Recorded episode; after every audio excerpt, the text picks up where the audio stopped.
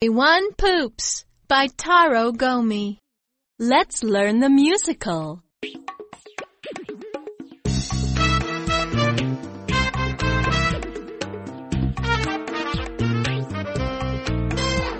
An elephant makes a big poop. A mouse makes a tiny poop.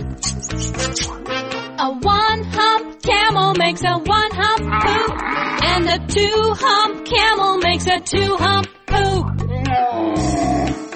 Only kidding.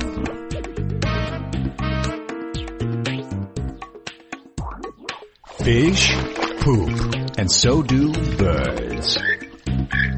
And bugs too.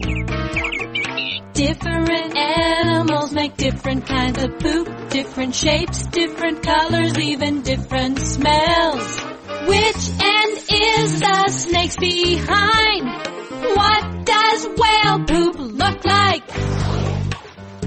Some stop to poop, others do it on the move. Some poop here and there. Others do it in a special place. Grown-ups poop. Children poop too. While some children poop on the potty. Others poop in their diapers. Some animals poop and pay no attention. Others clean up after themselves. These poop by the water. This one does it in the water, He wipes himself with paper. then flushes it down.